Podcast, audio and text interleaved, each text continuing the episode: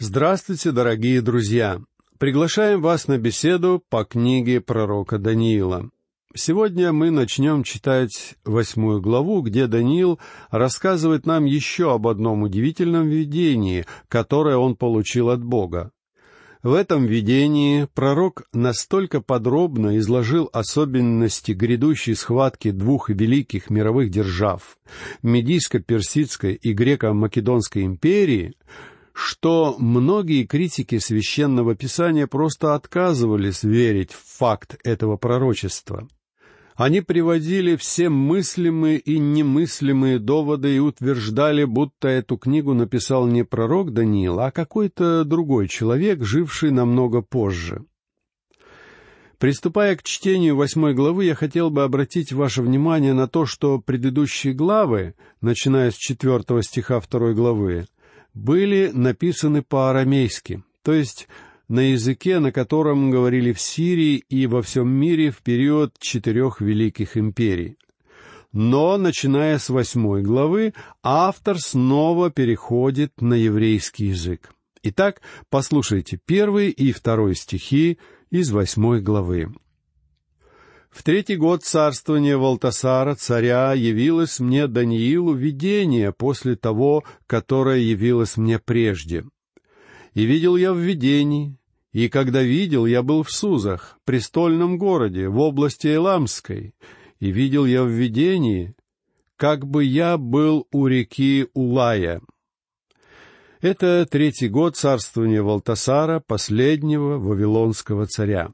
Видение, которое описано в седьмой главе, было дано пророку в первый год правления этого царя. Так что оба эти видения относятся к последним годам существования Вавилонской империи. Даниил видит, что находится в Сузах, столице Медийско-Персидской империи, второй великой державы. Река Ула — это река, на которой стоят Сузы. В силу того, что действие происходит в Сузах, а не в Вавилоне, мы можем определить время. Это эпоха Второй и Третьей империи. А события, которые Даниил описывает в этом пророческом видении, на самом деле произошли только через двести лет. В результате чего либеральные критики относят книгу Даниила к более позднему периоду. Они говорят, будто Даниил писал свою книгу после того, как события произошли, и считают это повествование не пророческим, а всего лишь историческим произведением. Критики Библии отказываются признать, что пророчество Даниила — это явное чудо. Читаем далее, послушайте стихи третий и четвертый. «Поднял я глаза мои и увидел, вот один овен стоит у реки, у него два рога, и рога высокие, но один выше другого, и выше поднялся после. Видел я, как этот овен бодал к западу, и к северу, и к югу, и никакой зверь не мог устоять против него, и никто не мог спасти от него. Он делал, что хотел, и величался. Другой овен — это Мидия и Персия, один выше другого. Рог, который символизирует Мидию, выдвинулся первым в тот самый момент, когда Вавилон был захвачен мидийскими войсками. А потом Мидией овладели персидские монархи, и империя достигла высшей точки расцвета.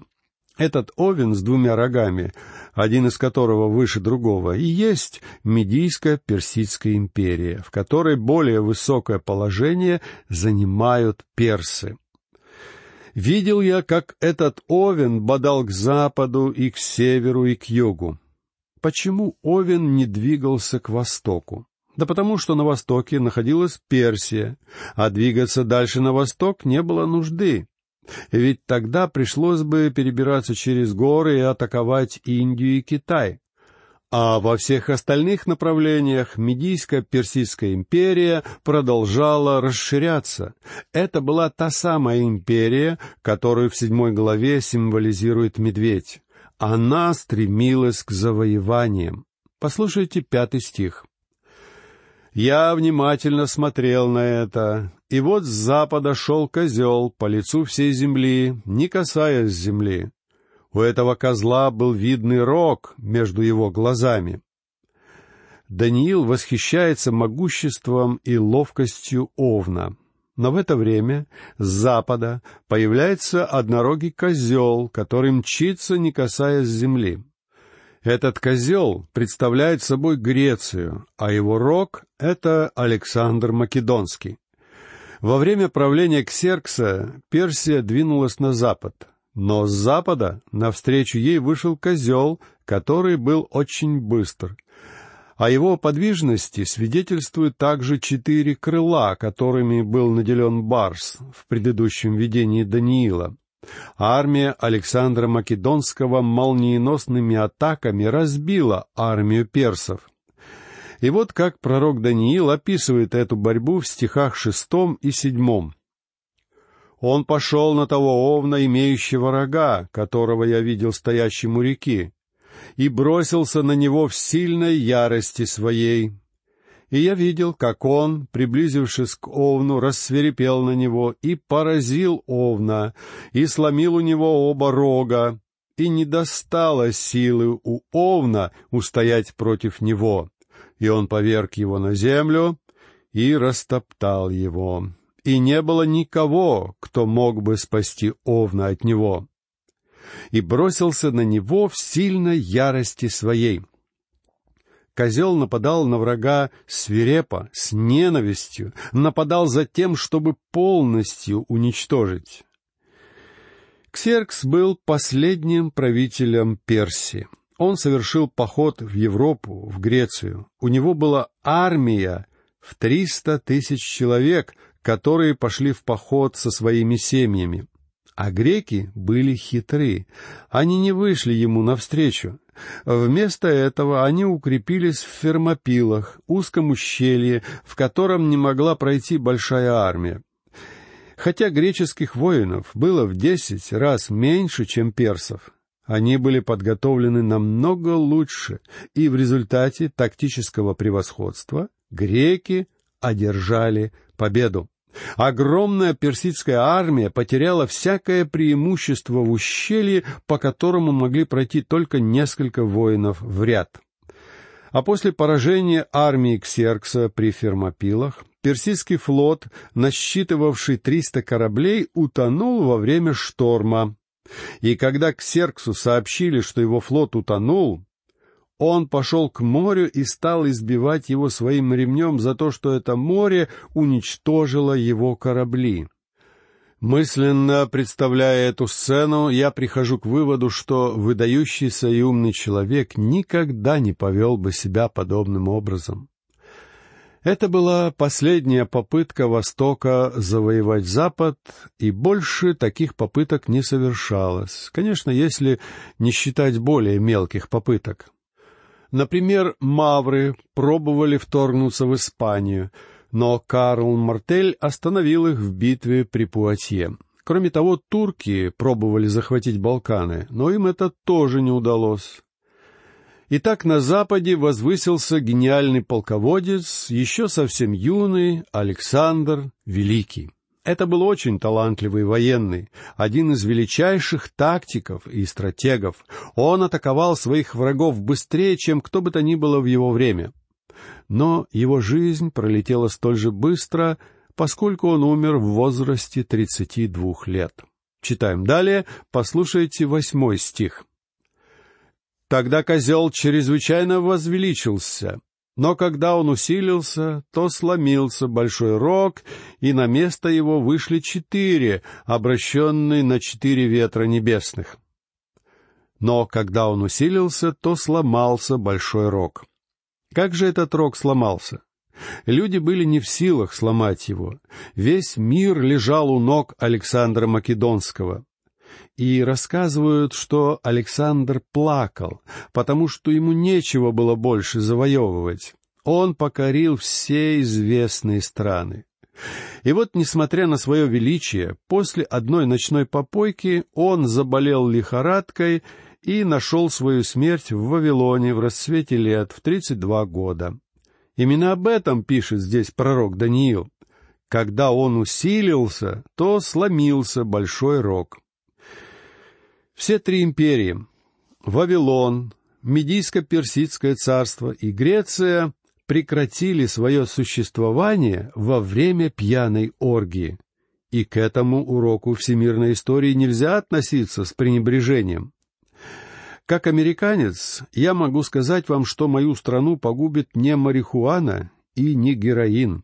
Ее погубит алкоголь. Поймите меня правильно, я не выступаю за разрешение продавать марихуану. Я считаю, что торговля наркотиками очень опасна. Но я призываю вас помнить о том, что не героин, а алкоголь погубил многие великие народы. Согласно последней статистике, которую я читал, почти 26 тысяч американцев погибли и еще около миллиона пострадали в результате дорожных аварий, причиной которых явилось пьянство. Многие люди протестуют против войн, потому что там гибнут люди. Но почему-то они не возражают против продажи водки, вина и пива, от которых гибнет ничуть не меньше людей. Так где же таится настоящая опасность? Пьяные за рулем ежегодно обходятся Америке в пять миллиардов долларов.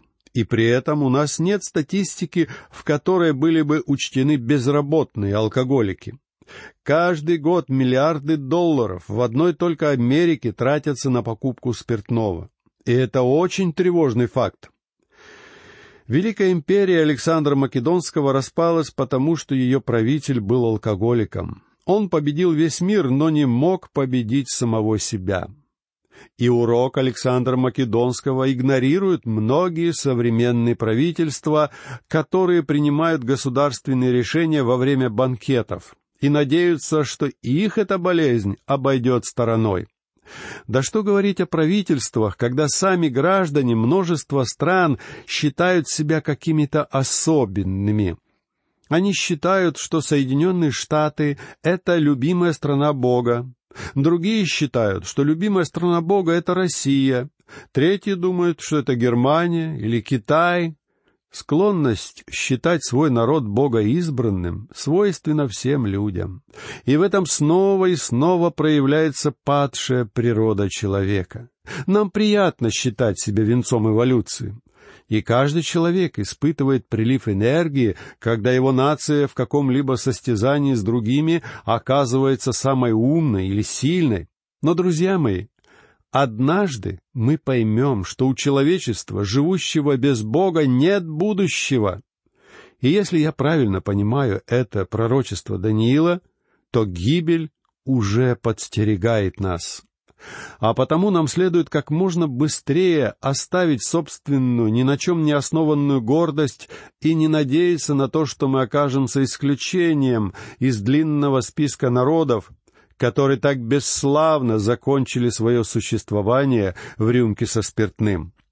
Итак, пророк Даниил, рассказывая о своем видении, пишет, что когда рог Александра Македонского был сломлен, то на место его вышли четыре.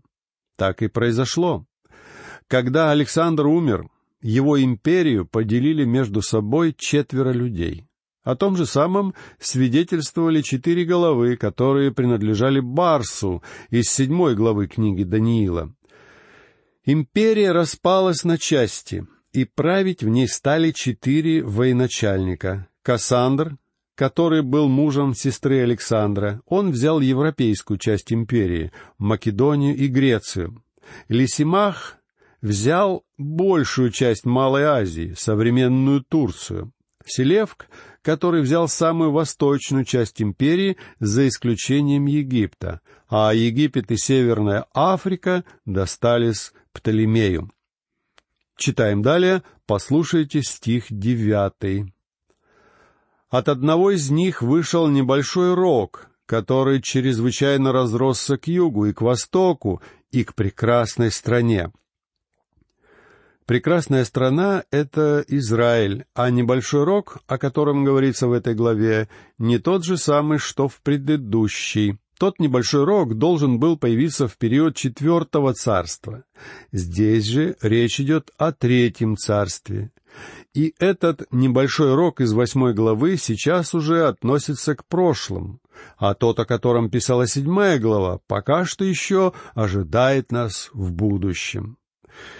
Что же это за небольшой рог, который чрезвычайно разросся к югу и к востоку и к прекрасной стране? Так в видении пророка Даниила называется один из представителей династии Селевкидов из Сирии, Антиох IV Епифан, сын Антиоха Великого. Это был безумный языческий правитель, который воцарился в 175 году до Рождества Христова и впоследствии напал на Иерусалим. Именно против него поднял свое восстание Иуда Маккавей. Антиох был убежденным антисемитом. Он пытался уничтожить евреев и поставить статую Юпитера в Иерусалимском святилище. Это святотатство называется в Писании мерзостью запустения. А кроме того, Антиох заполнил священные сосуды Божьего храма похлебкой из свинины. Послушайте, что пишут про него стихи с десятого по двенадцатый и вознесся до воинства небесного, и не зринул на землю часть всего воинства и звезд, и попрал их, и даже вознесся на вождя воинства сего. И отнята была у него ежедневная жертва, и поругано было место святыни его. И воинство предано вместе с ежедневной жертвой за нечестие, и он, повергая истину на землю, действовал и успевал. Истолковать эти стихи достаточно трудно. Я думаю, что Антиох бросил вызов Богу, но Бог, тем не менее, попустил ему захватить Иерусалим и храм.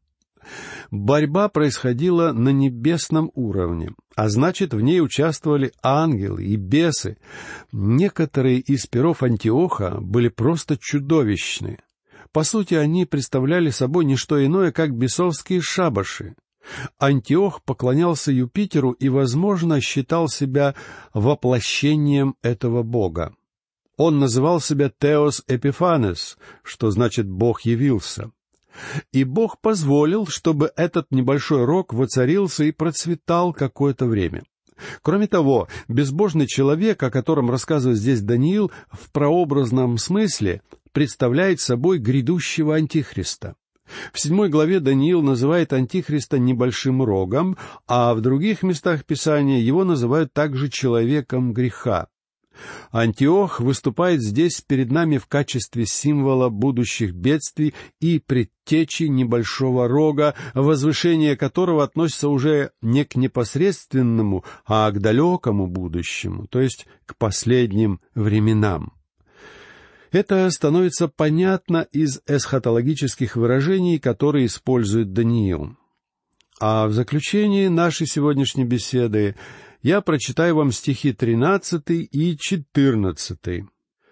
«И услышал я одного святого говорящего, и сказал этот святой кому-то вопрошающему, Насколько времени простирается это видение о ежедневной жертве и об опустошительном нечестии, когда святыня и воинство будут попираемы? И сказал мне, на две тысячи триста вечеров и утр, и тогда святилище очистится. В прочитанном только что тексте опустошительным нечестием называется осквернение храма, а святым называется здесь, скорее всего, не человек, а какое-то небесное творение, сверхъестественное существо. Что касается двух тысяч трехсот вечеров и утр, то по этому вопросу давно ведутся споры. В частности, адвентисты седьмого дня на основании этого стиха заявляли, что числом две тысячи триста обозначается время второго пришествия Христа, если один день считать за год, Путем несложных вычислений они определяли, что пришествие Христа должно произойти в 1843 году. Кроме того, Уильям Миллер и его последователи, среди которых была пророчица Елена Уайт, полагали, что упомянутое здесь святилище — это земля, которая очистится в момент возвращения Христа.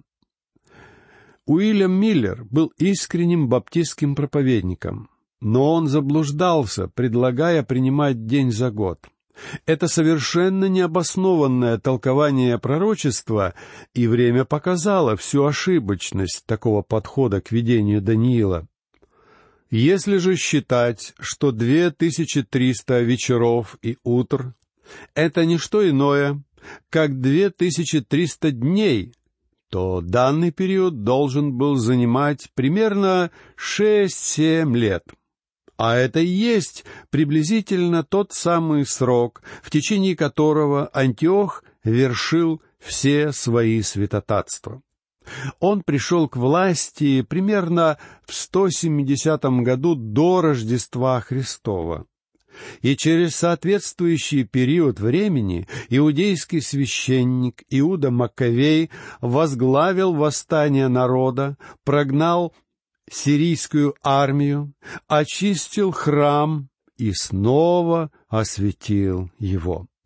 В честь этого иудеи стали отмечать праздник обновления, о котором мы читаем в частности в десятой главе Евангелия от Иоанна, стих двадцать второй, где написано «Настал же тогда в Иерусалиме праздник обновления, и была зима». Этот священный день иудеи отмечали во времена Христа, и они отмечают его по сей день. Этот праздник не упоминается в Ветхом Завете, потому что он был учрежден в период между двумя заветами. Даниил, конечно же, всего этого не знал. Однако он честно рассказывал о том, что увидел в своем видении. Итак, дорогие друзья, на этом позвольте мне попрощаться с вами. В следующий раз мы продолжим читать восьмую главу и узнаем о том, как ангел Гавриил помог пророку Даниилу разобраться в смысле увиденного. Я прощаюсь с вами. Всего вам доброго. До новых встреч.